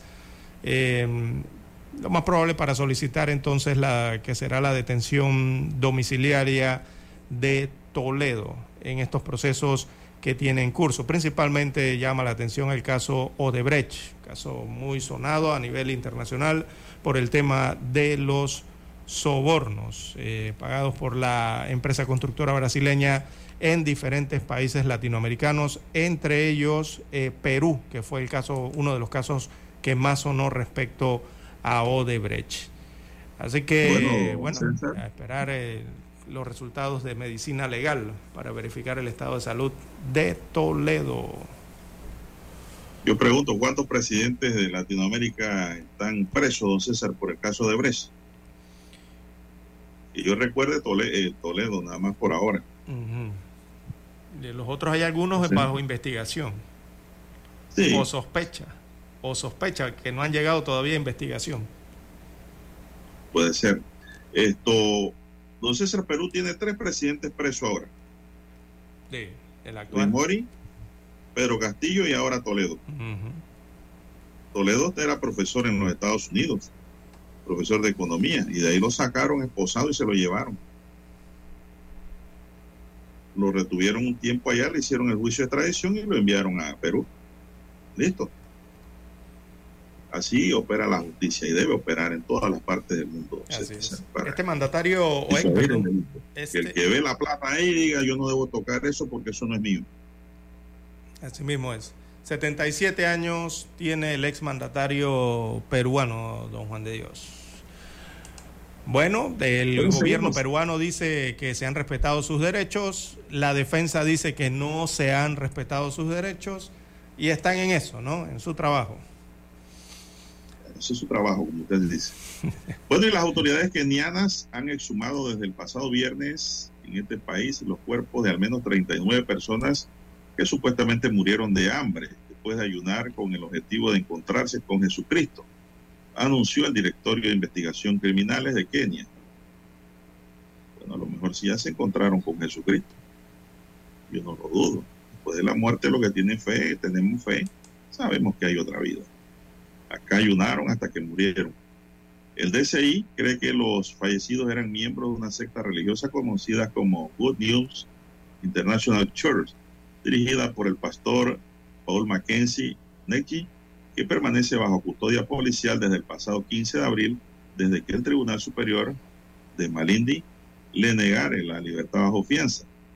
Las autoridades kenianas acusan a Niji de animar a los seguidores, que pueden ser centenares de kenianos procedentes de todo el país, ayunar hasta morir de hambre para ascender al cielo. Bueno, ahí es donde está el problema.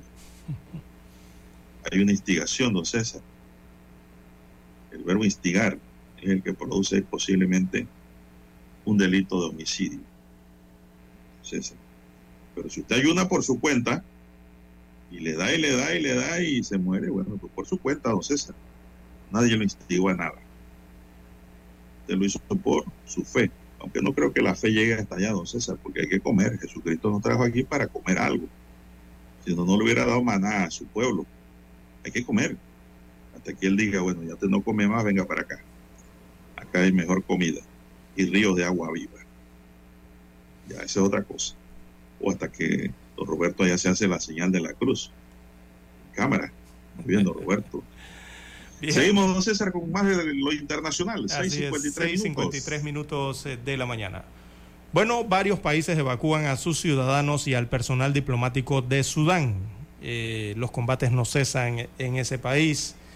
Así que Estados Unidos de América, Francia, Alemania y el Reino Unido, entre otros, empezaron a evacuar el día de ayer a sus ciudadanos y a su personal diplomático de Sudán, donde los combates entre el ejército y los paramilitares entraron en su segunda semana. La violencia en este país del or- noreste de África, de unos 45 millones de habitantes, eh, se desató el 15 de abril entre el ejército del general Abdel Fattah al-Burhan, gobernante de facto de Sudán desde el golpe del año 2021, y su rival, el general Mohamed Handane Daglo, líder de las fuerzas eh, de apoyo rápido, la FARC. Oiga, estos dos generales eh, tienen una guerra en Sudán y tienen a Sudán como lo tienen. ¿ah? Los dos bandos, imagínense usted. Así que los enfrentamientos tienen lugar esencialmente en Jartum, eh, que es la capital, y en la región de Darfur, en el oeste del país. Los presos han sido liberados, al menos una prisión, de al menos de alguna prisión, dijeron los abogados, mientras que otras eh, fuentes informaron, sin que haya verificación independiente, de ataques contra otras dos eh, prisiones, principalmente la de Cover, que alberga a todos los presos políticos en Sudán, incluido el director, perdón, el dictador eh, depuesto Omar al-Bashir. Bueno, este es la- el informe que hay desde Sudán. En cuanto al informe de los fallecidos, ya van más de 420 personas que han muerto y 3.700 han resultado, resultado heridas hasta el día de ayer, según la contabilización o la contabilidad que lleva eh, la Organización Mundial de la Salud, OMS. Incluso el día de ayer el Papa Francisco pidió desde el Vaticano que ambos bandos en disputa retomasen el diálogo ante la grave situación que vive el país africano. Dos treguas acordadas previamente en la semana no lograron detener los choques eh, en ese país, don Juan de Dios. Bueno, las potencias extranjeras empiezan a rescatar a sus nacionales de Sudán, don César, a contrarreloj. Sí, sí. Se ha convertido en un país peligroso. Las competencias, dice, las ponencias eh, dadas a conocer por los países grandes extranjeros han rescatado ya al personal de sus embajadas a los ciudadanos atrapados en los mortíferos combates de Sudán, aunque sobre todo el terreno, dice, el terreno muchos sudaneses se encuentran atrapados en condiciones cada vez peores. Estados Unidos ya evacúa al personal diplomático estadounidense de Sudán. La pregunta que surge es quién se quedará con el poder en Sudán. Una experta analiza pues, el futuro incierto en el país africano en CNN y ella es muy clara en manifestar de que se desconoce el futuro de Sudán realmente. Estados Unidos despliega capacidades adicionales militares cerca de Sudán para ayudar ante una posible evacuación de, de su embajada y de embajadas amigas, don César. Así es. está ocurriendo allá. Eh, es la pugna que hay, don Juan de Dios, eh, de los dos generales más poderosos del país, allá en Sudán.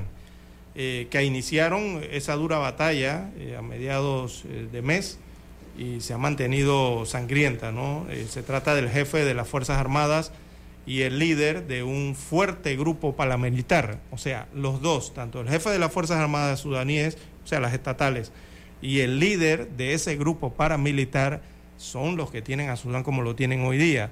Eh, ellos previamente habían colaborado para un golpe de Estado en el año 2019, algunos recordarán, eh, pero ahora son los protagonistas de las tensiones que tienen a varios actores internacionales con la mirada puesta en el país africano. ¿Y por qué están sacando a la gente de Don Juan de Dios? Porque no están respetando nada. Eh, han muerto algunos funcionarios de la ONU en vehículos plenamente identificados, ¿no? con los signos de la ONU y de ayuda humanitaria y todo esto. Lastimosamente han fallecido allí por disparos en medio de esta situación que se vive en Sudán. Y eso, bueno, eh, ya ha llevado a los países y a las organizaciones a sacar a su personal y a sus nacionales de esta nación africana. Bueno, el presidente de los Estados Unidos, John Biden, informó el sábado que el personal del gobierno de Estados Unidos ya fue evacuado de Sudán.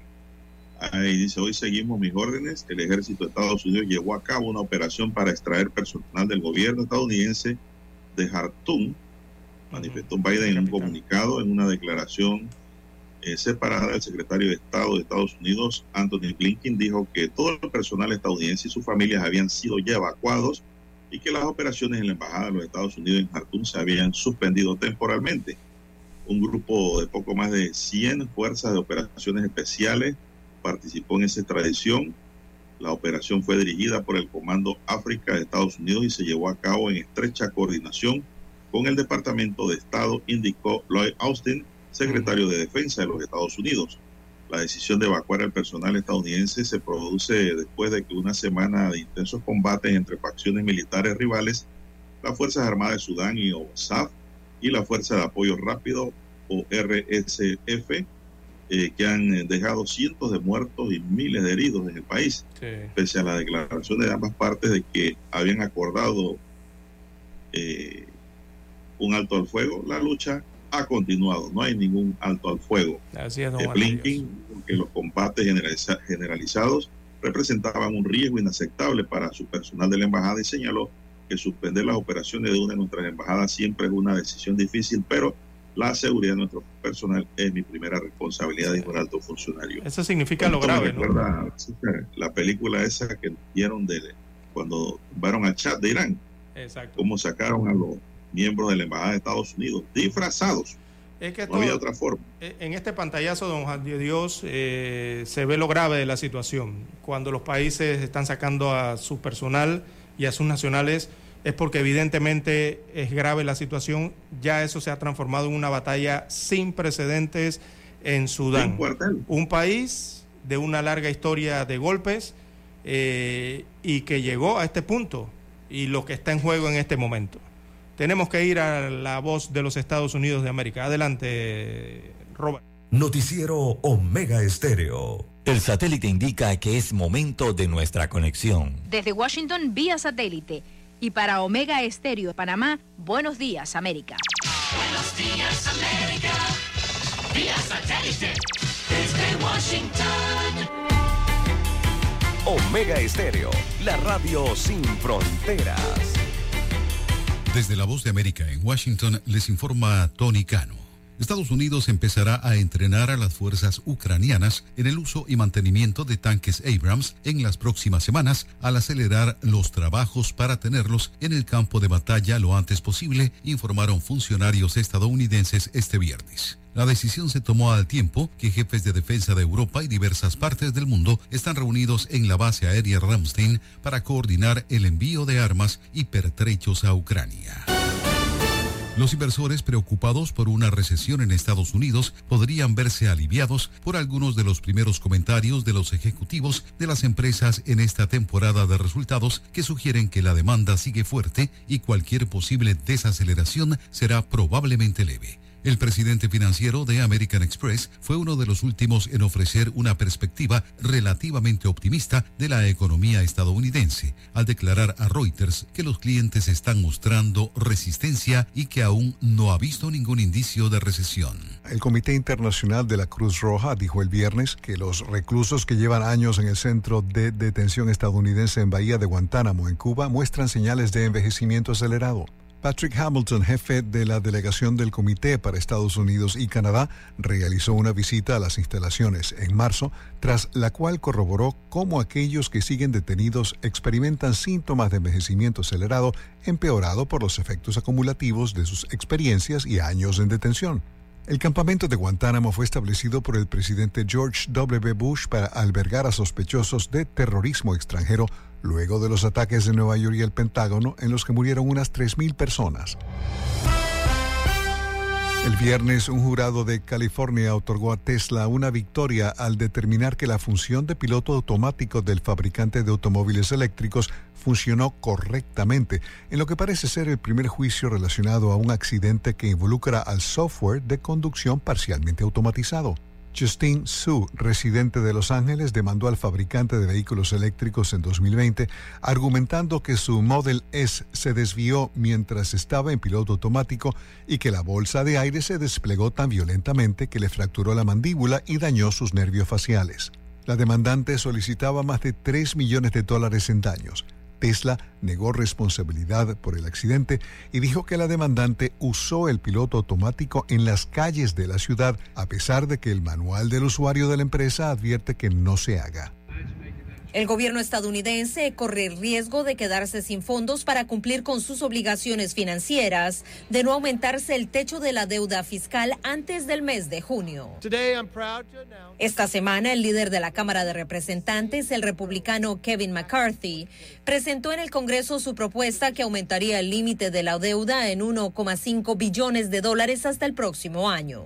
House Republican los republicanos de la Cámara tienen un plan, el Senado no, y el presidente está ignorando la crisis de la deuda. El presidente Biden tiene una opción, venir a la mesa y dejar los juegos políticos partidistas o no escuchar. Si rehúsa negociar, se arriesga a tener el primer default en la historia de nuestra nación. El proyecto de ley de 320 páginas titulado Limitar, Ahorrar, Crecer tiene poca posibilidad de ser aprobado porque no cuenta con los votos necesarios, pero busca traer al presidente Joe Biden a la mesa de negociación luego de varias reuniones fallidas y de la petición de la Casa Blanca de no mezclar las reducciones de gasto con las propuestas de aumento de la deuda.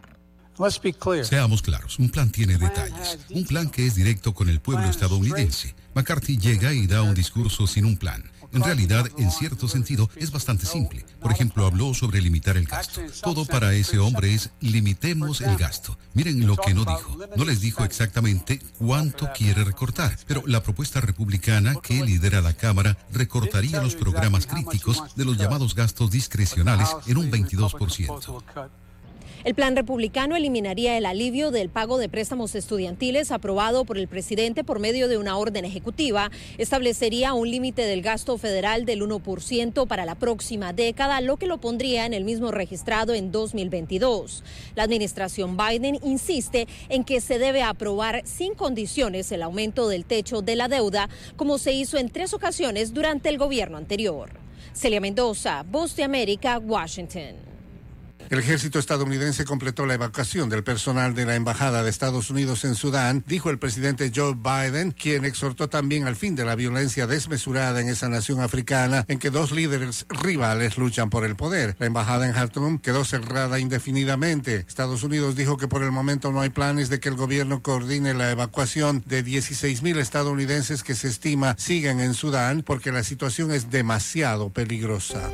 Expertos estiman que la economía de Venezuela podría estar entrando en una fase de recesión. Desde Caracas nos informa Carolina Alcalde. Varios expertos coinciden en que en comparación con el año pasado, los datos económicos del primer trimestre en Venezuela apuntan a que el país está entrando en una contracción y no a una desaceleración en el ritmo de crecimiento. José Guerra, economista y exgerente de investigaciones económicas del Banco Central de Venezuela, explica los motivos. En materia petrolera, los datos de OPEP implican, comparados con el primer trimestre del año pasado, de 2022, una caída en la producción. Las ventas del comercio están disminuyendo. No hay crédito bancario y los salarios reales están en el subsuelo. Carolina, alcalde Voz de América, Caracas. El expresidente de Perú, Alejandro Toledo, llegó el domingo a Lima luego de ser extraditado desde Estados Unidos para cumplir 18 meses de prisión preventiva mientras es investigado por recibir millones de dólares en coimas por la adjudicación de la construcción de una carretera con la empresa Odebrecht. Toledo aterrizó en un vuelo comercial a las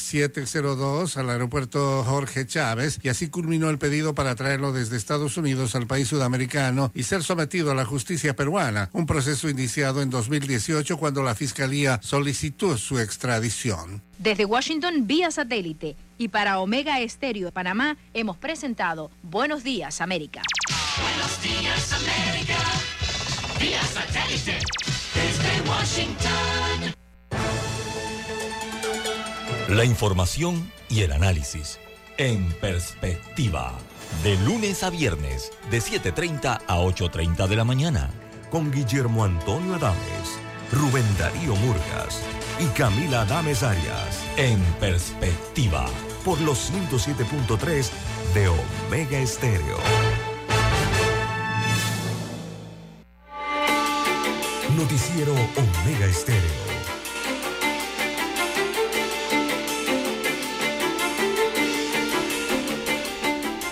Bien, son las 7, 8 minutos, 8 minutos pasada las 7 de la mañana. Conduzca con mucho cuidado y evita accidentes de tránsito. Evite perder tiempo y pagar daños, porque las aseguradoras no pagan 100% del daño causado. Tenga eso presente. La aseguradora paga hasta el monto estipulado en la póliza. El resto lo paga usted si tiene un accidente, así que mejor evite ese problema. Son las 7, 8, 9 minutos, 7, 9 minutos, ya avanza el reloj. Entonces, ¿qué más tenemos? ¿Cómo es que, de, que Petro fue a negociar una línea de transmisión eléctrica de Colombia a Panamá pasando por el tapón de Darín o por Gunayala? Oiga, sí. ¿Qué información tiene usted? Oiga, sí, don Juan de Dios. Eh, yo no sé qué está pasando en nuestro país con las relaciones diplomáticas realmente, o los que dirigen. Apagada la... desde que salió la Canciller. Sí, sí, cómo, cómo se dirige la Cancillería. Pero mire usted que ayer el presidente de Colombia, perdón, durante el fin de semana, la reunión que tuvo en los Estados Unidos, el presidente de Colombia, Gustavo Petro, oiga, prácticamente le pidió al presidente de los Estados Unidos de América, Joe Biden, la interconexión eléctrica entre Panamá y Colombia, esta que va por el Darién o por Gunayala. Eh, don Juan de Dios, y abiertamente en una reunión en Washington que han tenido estos dos presidentes, tanto el de Colombia como el de los Estados Unidos de América. Evidentemente allí tratando el tema de las inversiones, ¿no? Y eh, el, resto de la interconexión eh, del continente, eh, que, bueno, está cortada allí en la provincia de Darién específicamente. Pero, don Juan de Dios, esto, digo, por lo menos a mí llama me llama mucho la atención y quizás a la mayoría de los panameños, don Juan de Dios, porque esto puede ser catal... No es que puede, es que es una falta de respeto, don Juan de Dios, para nuestro país y para los nacionales, eh, ¿verdad? Y sobre todo un país vecino, ¿no? Con el que hemos tenido eh, a lo largo de la historia eh, relaciones diplomáticas y relaciones que tienen que ver con gobiernos. Y yo veo que aquí en Panamá, digo, nadie eleva una protesta, nadie habla yo no veo que no ni siquiera una nota, una nota de protesta eh, por esto que puede ser catalogado como un soberano atrevimiento de eh, líder eh, colombiano, don Juan de Dios, del presidente colombiano. Estamos hablando de Panamá, del territorio panameño, que es un, un, territorio independiente y soberano y democrático, don Juan de Dios, así como también lo es Colombia y como lo es los Estados Unidos de América. Entonces, yo no entiendo cómo al presidente Petro, el presidente sudamericano, eh, va a los Estados Unidos a pedirle a otro presidente, eh, Biden en este caso, que por Panamá, que es un país libre, democrático y que también tiene su presidente, eh, que ya un país, o sea, Panamá, que es un país que dejó de ser una colonia hace rato, don Juan de Dios, y que dejó de ser un departamento hace más de 100 años eh, de Colombia. Recordaremos la historia, ¿no? Oiga, y se vaya allá a los Estados Unidos a pedir que los Estados Unidos eh, sea el que eh, prácticamente el que tenga que ver o decidir eh, sobre si se conecta eléctricamente el, el, cono sur con el cono norte a través de nuestro territorio en la provincia de Darién. Eso es un irrespeto muy grande de don Juan de Dios, es un atrevimiento para con los panameños, don Juan de Dios. Este señor es medio salido, ¿ah? Sí, yo no sé qué le ha pasado. Y, y no sé qué le ha pasado también, aparte de su ministro, porque esta es la segunda ocasión que mencionan a Panamá. Eh, contento con él. En estos niveles. Vea, don César, vea pues, nosotros no le pedimos a los Estados Unidos que él pare el flujo de migrantes. Exacto. Nosotros no le pedimos a Estados Unidos que le pida a Colombia que evite el narcotráfico y nos inunde nuestras playas, nuestras tierras y lo, a los propios Estados Unidos que lo tienen loco con tanta droga que le mandan. Exacto. Porque respetamos su. Respetamos. Claro. Nosotros respetamos, respetamos, la dignidad de los pueblos claro. y la independencia de los estados para hablar directamente con el que se tiene que hablar. No irnos a hablar como si Estados Unidos fuese el papá de Panamá. Sí. ¿Qué le pasa a este señor? Mire. Yo no he escuchado nada de Cancillería. No, absoluta. Por eso digo. Y lo digo y lo traigo a colación, don Juan de Dios, porque. Mucho que decir y que hablar de esta administración en Cancillería. Mire, esta es la segunda vez que del gobierno colombiano surge algo como esto, porque la primera vez fue hace una semana o dos semanas atrás, cuando se dio el concil allá del Atlántico en Washington y que estuvo el ministro, o sea, el canciller de Colombia, eh, Álvaro Leiva, eh, estuvo, eh, emitió unas declaraciones, más bien unas aseveraciones, que fueron de muy mal gusto, por cierto al decir... Pero el tema ese... de migrantes ni fueron a la reunión, don Exacto, entonces el, el, el, el, ministro de Relaciones Exteriores inicialmente habló en Washington en el concil y dijo, esta reunión la teníamos en el departamento, la tendríamos en el departamento de Panamá. Y lo está diciendo el ministro de Relaciones Exteriores del gobierno colombiano. Imagínese usted eh, la falta, o sea, la falta de todo esa fue la primera ocasión. Quizás muchos lo dejaron pasar por alto por el hecho de que, bueno, quizás fue algún lapsus linguis allí y se le fue. Pero no, ahora vemos que se sale el propio presidente en menos de un mes con esta otra situación y estas otras aseveraciones y preguntas a otro gobierno extranjero que no tiene que ver con el nuestro. Entonces ya eso sí ya se está pasando del irrespeto, don Juan de Dios, para con la República de Panamá y con los nacionales. Bueno, son las 7:14 minutos, señoras y señores, en su noticiero Mega Estéreo, el primero con las últimas. Vamos a una pausa y regresamos. Noticiero Omega Estéreo. A esta hora establecemos contacto vía satélite desde Washington. Gracias a Banco Aliado. 30 años. ¿Qué quieres crear?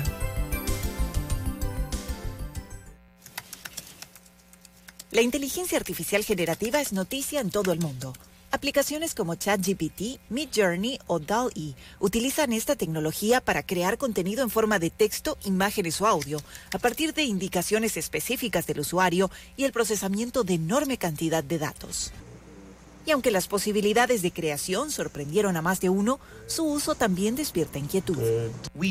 En realidad no sabemos con certeza si estos algoritmos funcionan y cómo funcionan y por qué producen el resultado que producen. A diferencia de la inteligencia artificial convencional que fue diseñada para reconocer patrones y realizar predicciones, la inteligencia artificial generativa es capaz de analizar inmensa cantidad de datos y operar múltiples funciones en diversos ámbitos.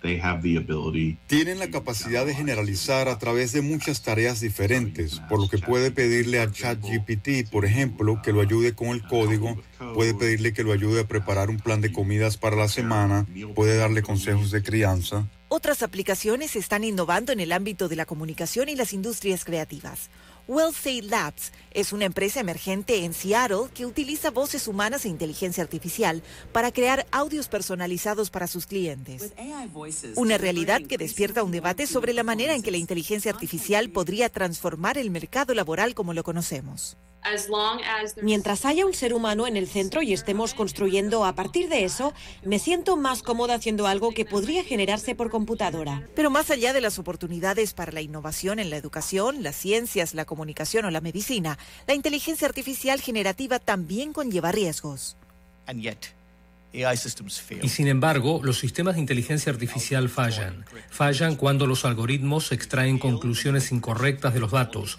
Fallan cuando hacen predicciones sobre datos defectuosos o sesgados. Fallan cuando son tan opacos que ni siquiera se pueden detectar errores sobre su funcionamiento. Durante una reciente audiencia en el Senado de Estados Unidos, legisladores y expertos debatieron sobre las oportunidades y los riesgos de esta tecnología y la necesidad de crear medidas para garantizar su implementación.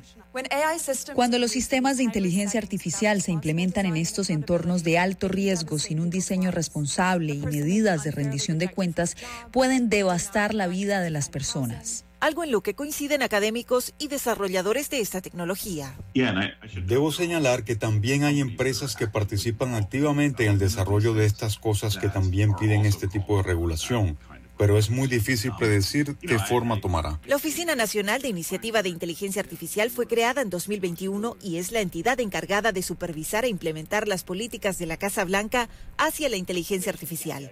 En octubre de 2022 se presentó el Plan Marco para una Declaración de Derechos de la Inteligencia Artificial, iniciativa que intenta proteger los derechos de los estadounidenses ante la implementación de esta tecnología. Belén Mora, Voz de América, Washington. Banco Aliado, tu aliado para crear tu futuro. Conoce las atractivas opciones y tasas de compra de saldo de tu tarjeta. Ven, crea con nosotros y obtén los mejores beneficios de tu tarjeta Visa Banco Aliado. Para mayor información, visita bancoaliado.com. Banco Aliado, tu aliado en todo momento. El reportaje internacional llegó a ustedes gracias a Banco Aliado. 30 años. ¿Qué quieres crear? Omega Estéreo, 24 horas en FM Estéreo. Problemas de tierra, reclamos por accidentes, despidos injustificados, reclamos de herencias, sucesiones, daños y perjuicios. Todo problema legal civil, penal y laboral, consulte al 6614-1445. Licenciado Juan de Dios Hernández le atiende. 6614-1445. Con atención en Panamá, Panamá Este, Panamá Oeste, Colón, Coclé, Santiago, Herrera y Los Santos. Anote y consulte. 6614-1445. La información y el análisis. En perspectiva. De lunes a viernes, de 7.30 a 8.30 de la mañana. Con Guillermo Antonio Adames, Rubén Darío Murgas y Camila Adames Arias. En perspectiva. Por los 107.3 de Omega Estéreo. Noticiero Omega Estéreo.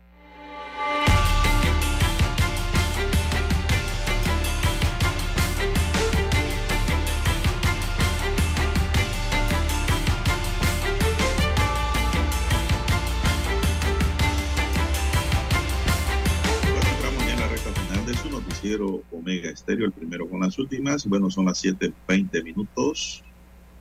Panamá realizó por primera vez un implante de válvulas tricúpides en el corazón. Este procedimiento ayuda a restablecer el flujo sanguíneo y mejora la calidad de vida del paciente. El procedimiento en otro momento tenía Te pusiste mute, Juan.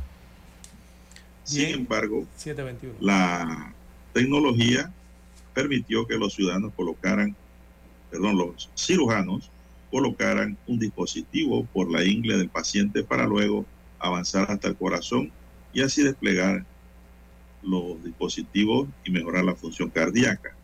El doctor Pedro Echevarría, cirujano del Instituto Cardiovascular y Torácico de la Ciudad de la Salud, fue el encargado del procedimiento y destacó que es el primero que se realiza a nivel centroamericano. De hecho, en el continente solo se, ha realizado- se han realizado en Estados Unidos, en Argentina, Chile y Brasil y ahora Panamá. El equipo tecnológico utilizado para realizar estas intervenciones poco invasivas es considerado de primer nivel mundial. Hemos conjugado los mejores médicos que tiene el país con el mejor equipo, destacó el doctor Echeverría en esta primera intervención, don César. Eh, avance muy de bueno. implante de válvulas del corazón en Panamá, sin tener que abrirle el pecho, don César, sin hacerle así perece que carga mucha gente. Oiga, sí. Eh, importante avance, don Juan de Dios, avanza la medicina, avanza las est- infraestructuras eh, y las operaciones en nuestro país. Eh, y qué bueno que se estén realizando. ¿Cómo no? Bien, las 7.22, 7.22 minutos de la mañana en todo el territorio nacional. Bueno, en más informaciones para la mañana de hoy, José Isabel Blandón formaliza su candidatura para las primarias. Muchos se han quedado pensando, pero ¿por qué formalizó su candidatura? Si está hablando de alianzas.